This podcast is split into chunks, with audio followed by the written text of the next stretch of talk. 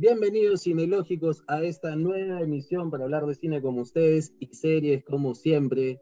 Así que hoy vamos a hablar de una película bastante especial y de un director muy particular que es Bong Joon-ho, el surcoreano que nos sorprendió a todos con la película Parasite, que en el mundo pre-pandemia fue la última que marcó la historia de Hollywood ganando el Oscar a mejor película, mejor película extranjera, mejor director y mejor guion mostrándonos una historia donde todos nos quedamos preguntando quién es el parásito en esta sociedad con un capitalismo extremo, donde los empleados y los contratistas tenían una relación simbiótica que uno no sabía quién dependía de quién para manejar esa casa tan hermosa que vimos en la película y que bueno, tiene un desenlace con una brutalidad extrema, con escenas que nos sorprenden, pero a la vez nos hacen reír y nos conmueven, todo en un mismo plano, lo cual ya marca una tendencia en el cine coreano, ¿no? Con series como luego Squid Game, que tienen temáticas parecidas y juegan, ¿no? Con este despliegue del humor, la tristeza, el drama, el sufrimiento e incluso el gore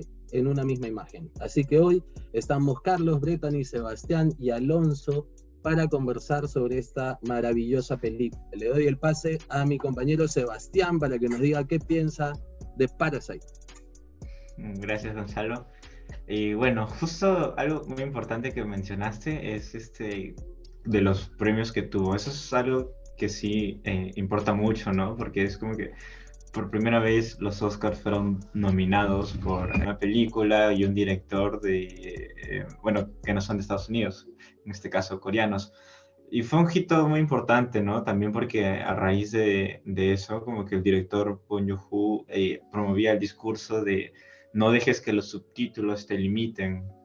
Porque había cierto tipo de personas que no que pasan de ver películas que no estén en su idioma porque no quieren leer los subtítulos. Eso es, es algo muy importante, ¿no?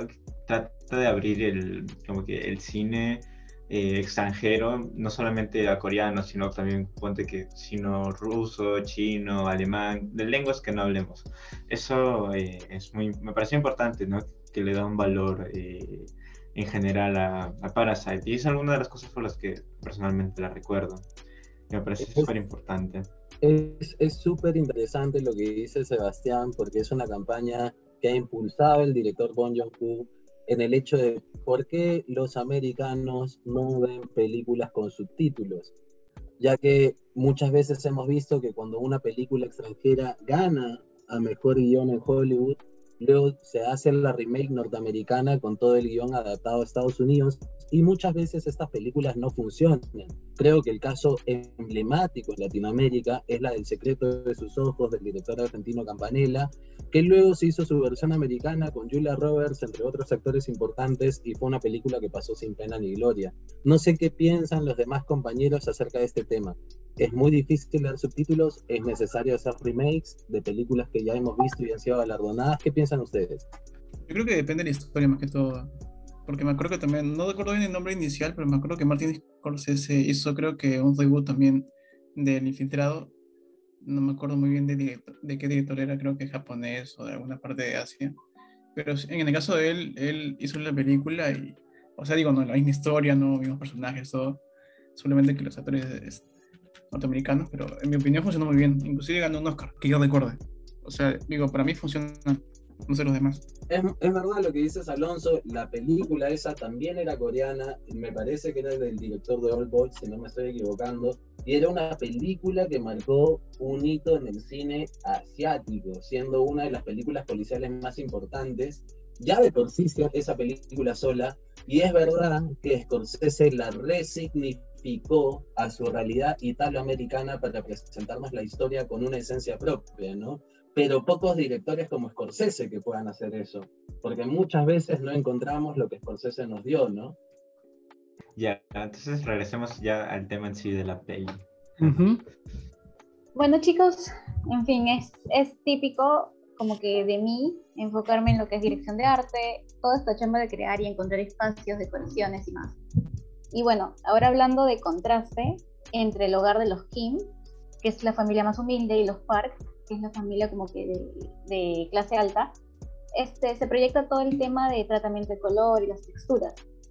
Tú te puedes dar cuenta, mientras que en el primero predomina eh, mucha variedad cromática, el caos, toda esta eh, saturación de, de, elementos comparado con la casa lujosa, que es la segunda casa de la familia, donde hay más equilibrio, espacios más abiertos, despejados, las texturas también son más lisas y superficies oscuras de madera y materiales más oscuros, más grises. Son pequeños detalles que deben tomar en cuenta y que enriquecen más todo este conjunto. Sí, de hecho, lo de la casa eh, es como que se volvió algo importante y más o menos icónico, lo de la segunda casa, ¿no? Que es la casa eh, de las personas, de las personas con dinero.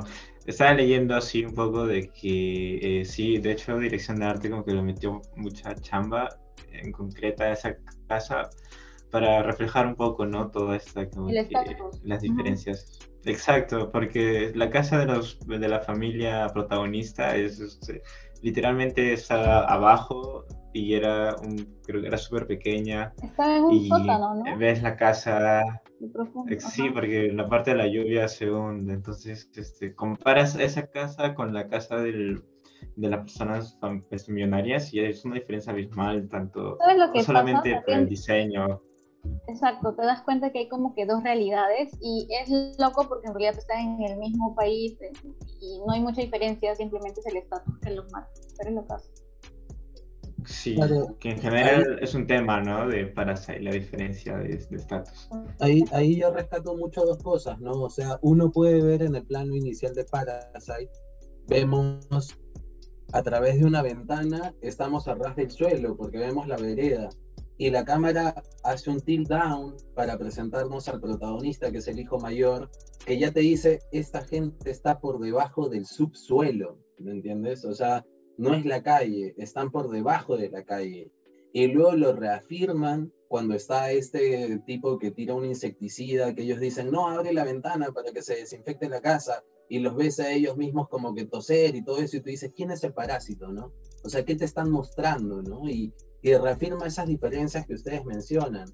O otra cosa que, que, no se ha conversado mucho es el uso del CGI en la mansión, porque mucha gente piensa que la mansión era así tal cual, pero hay un trabajo muy sutil de CGI para mostrarla todavía más grandilocuente. E incluso la casa ha sido, no es una casa que encontraron, sino que trabajaron y construyeron cosas en base a maquetas para que les dé el tiro de cámara y los espacios suficientes. O sea, es bien interesante el trabajo. Ah, sí, algo así había leído, de que entonces la casa sí la hicieron, ¿no? En especial para esta peli. Eso sí, había leído. Tremenda chamba. Es súper interesante, sí, también es, es este, muy, muy bueno. ¿Y cuál sería así como que un plano de la peli que, que recuerden, o uno de los, de los planos que más les gustó a ustedes? Creo que en mi caso me gustó, eh, creo que el plano secuencia que hicieron del, del papá de la familia de los Kim, de los de clase baja, que estaba huyendo en el momento en que logra matar a, la, a los dueños de casa, ¿me entiendes? En el momento que huye hay como que todo un, la cámara lo sigue y es, y es interesante porque sientes que estás dentro de la peli como que huyendo también con Es bien, bien chévere.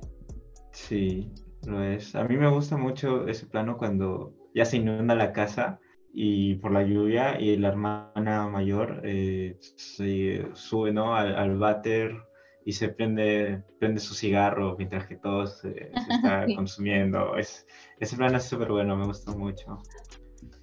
¿Tú, Gonzalo? A mí hay un plano que me gusta un montón, que técnicamente no es, tan, no es difícil de realizar porque es solo un primer plano, en verdad. O sea, es bastante sencillo, un primer plano, luz natural, del padre de familia, de la familia que es este, pobre, por decirlo así, o de pocos recursos, cuando están en el cumpleaños del niño y él tiene una máscara de, de una cosa en la cabeza con plumas como de indio americano y se da cuenta que el padre rico siente el mal olor. O sea, acaban de asesinar a su hija, a la hija del hombre de pocos recursos, y el jefe siente ese mal olor. Y hay un primer plano de ese actor, que me parece muy buen actor, lastimosamente ahorita no me acuerdo su nombre, pero que condensa todo esto que han construido, de que de lo único que no puede escapar la familia Park es de su olor de naturaleza, de ser pobres, olor de metro, olor de, de, algo hervido, un olor que a la clase alta lo molesta. Yo dije, qué increíble todo lo que este tipo ha condensado en su guion, en la repetición del guion, en el trabajo, en todos los otros planos, para que en este primer plano, en la mirada de este tipo, ante la muerte de su hija, vea con ese odio y ese resentimiento a, su jefe que se tapa la nariz, ¿no? Con, con ser empatía. Sí, sí, esa parte que mencionas es muy fuerte. Yo también recuerdo, dije, ah, o sea, se está muriendo la chica y el tipo, bueno, ya se había muerto, creo, y el tipo solamente como que huele lo que está, el mal olor. Y sí, eso es muy interesante lo que dijiste. También me recuerda a esa parte, ¿no? Donde están conversando, bueno, el tipo, el padre de la familia está manejando, ¿no? Y está llevando a la esposa. Y eh, creo que justo fue al día siguiente lo, lo de la lluvia y que ella hace un comentario, ¿no? De que como que la lluvia fue una bendición, algo así. Y ahí el padre de familia también como que se enoja y su, su expresión también este, denota eso. Ese tipo de detalles son muy interesantes, ¿no? que tiene que ver ya más con la dirección de actores, ¿no? Exacto, exacto.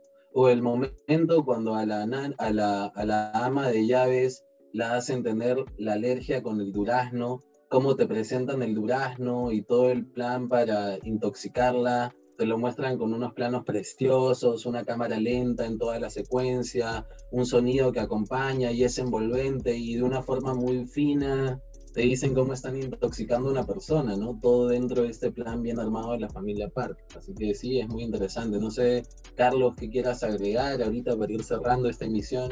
Bueno, sí, considero que es una película que expone muy bien este, ¿no? los diferentes ámbitos sociales, eh, cada familia, y que estratégicamente su departamento de dirección de arte ha logrado ¿no? este, consolidar una atmósfera que realmente nos introduce en la película, que realmente nos sintamos eh, simpatía con los personajes, ¿no? A pesar de tener fallas, siguen siendo humanos y aparte de eso cometen errores. Es como si realmente dáramos un vistazo a una realidad social que ocurre y simplemente ignoramos. Alonso, ¿y para ti algún momento memorable de Parasite, algo que te haya quedado de esa película? Me acuerdo muy bien, bueno, en realidad todos los planos me han gustado ¿no? en la película. Si bien dicho, la dirección de fotos es increíble. No, porque si algo, si algo aprendí en, la clase de, de, de foto es que todos los planos tienen que significar algo, tienen que enseñar algo al, espectador, ¿no? Precisamente recuerdo bien el plano en el que estaban en la casa de los millonarios, o sea, toda la familia, por así considerarla pobre, ¿no? Y estaban celebrando, ¿no? Tomando alcohol, comiendo, ¿no? Y cuando de pronto llega esta familia, llega la familia rica, ¿no? Y tienen que empezar a limpiar todo. O sea, todo ese desorden y luego tienen que limpiarlo en, en un instante me pareció buenazo todo, todo, toda, toda esa secuencia. Bueno, queridos cinelógicos, esto fue un poco nuestro debate acerca de Parasite. Definitivamente quedan muchas preguntas por resolver en una película muy interesante y con difícil lectura, por lo cual es bueno volverla a ver y ver toda la filmografía del director y ver qué está pasando en Corea que no es poco que hoy en día estemos teniendo grandes películas, grandes series, grandes músicos que están conquistando el mercado internacional de una forma bastante rápida e impresionante. Así que nada, les recomendamos esta película, les pedimos que se vuelvan a conectar, que nos sigan en Facebook, Instagram, TikTok, Spotify y todas las redes que tenemos como Cinelógicos y que el cine siempre los acompañe. Muchas gracias y hasta luego. Chao, chao. Adiós, gente.